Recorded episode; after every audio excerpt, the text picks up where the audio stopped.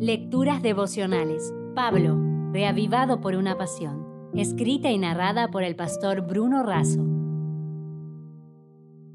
Hoy es 19 de enero.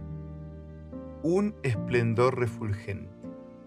En Hechos capítulo 20, versículo 24 leemos, Pero de ninguna cosa hago caso ni estimo preciosa mi vida para mí mismo, con tal que acabe mi carrera con gozo y el ministerio que recibí del Señor Jesús para dar testimonio del Evangelio de la gracia de Dios.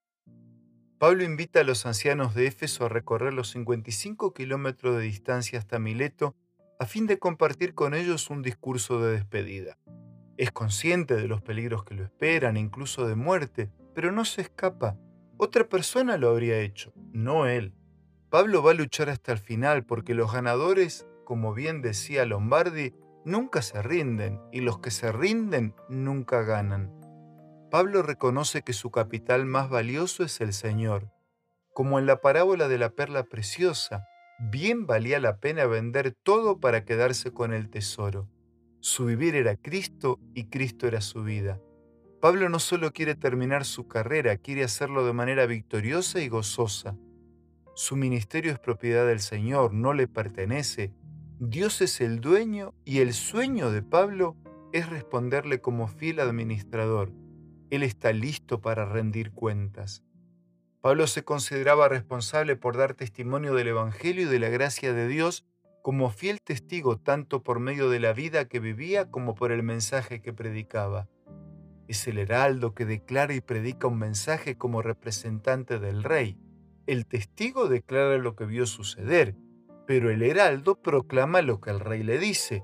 Es comisionado y enviado con un mensaje, no es originador del mensaje, sino un transmisor. Pablo se veía como una atalaya. Esta es una referencia al centinela en las murallas de Ezequiel 33.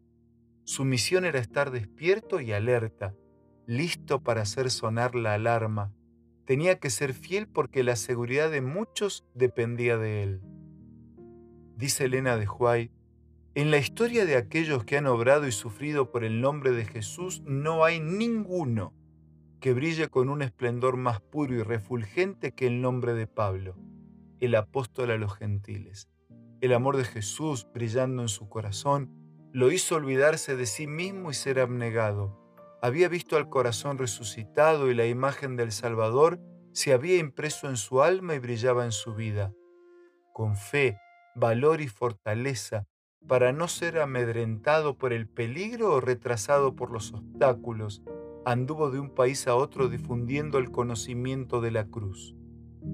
Amigos, hoy la misión de la Iglesia necesita obreros que brillen, que tengan esplendor puro y refulgente, que tengan el fuego y la pasión de Pablo. Si desea obtener más materiales como este, ingrese a editorialaces.com.